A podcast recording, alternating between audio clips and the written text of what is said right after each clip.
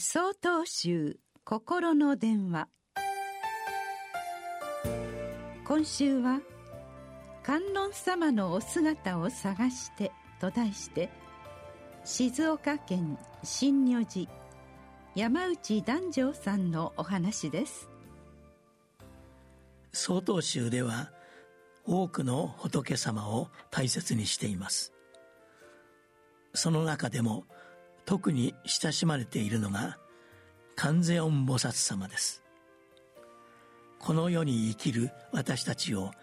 どんなことがあっても救おうと誓いを立てた菩薩として知られ観音様と呼ばれています。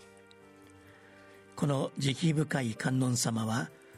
胸の内に秘められた苦しみさえも見逃さず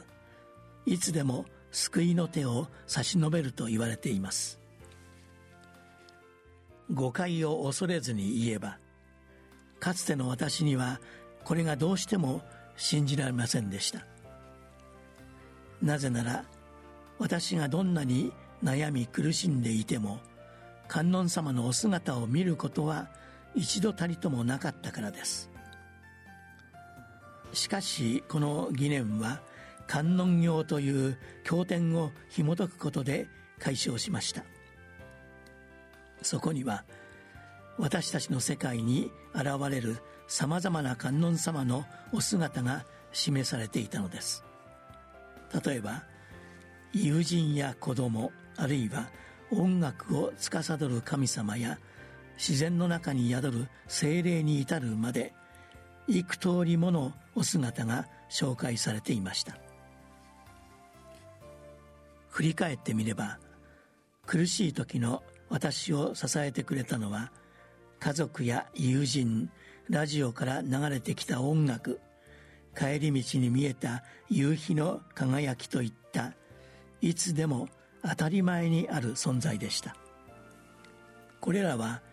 私が苦しい時だけ都合よく現れてくるものではありません。しかし声に出せないような苦しみに襲われた時当たり前にあることが尊く感じられたり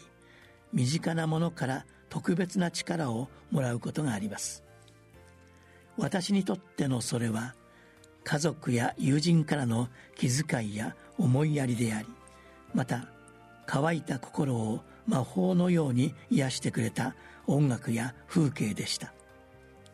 これらはまさに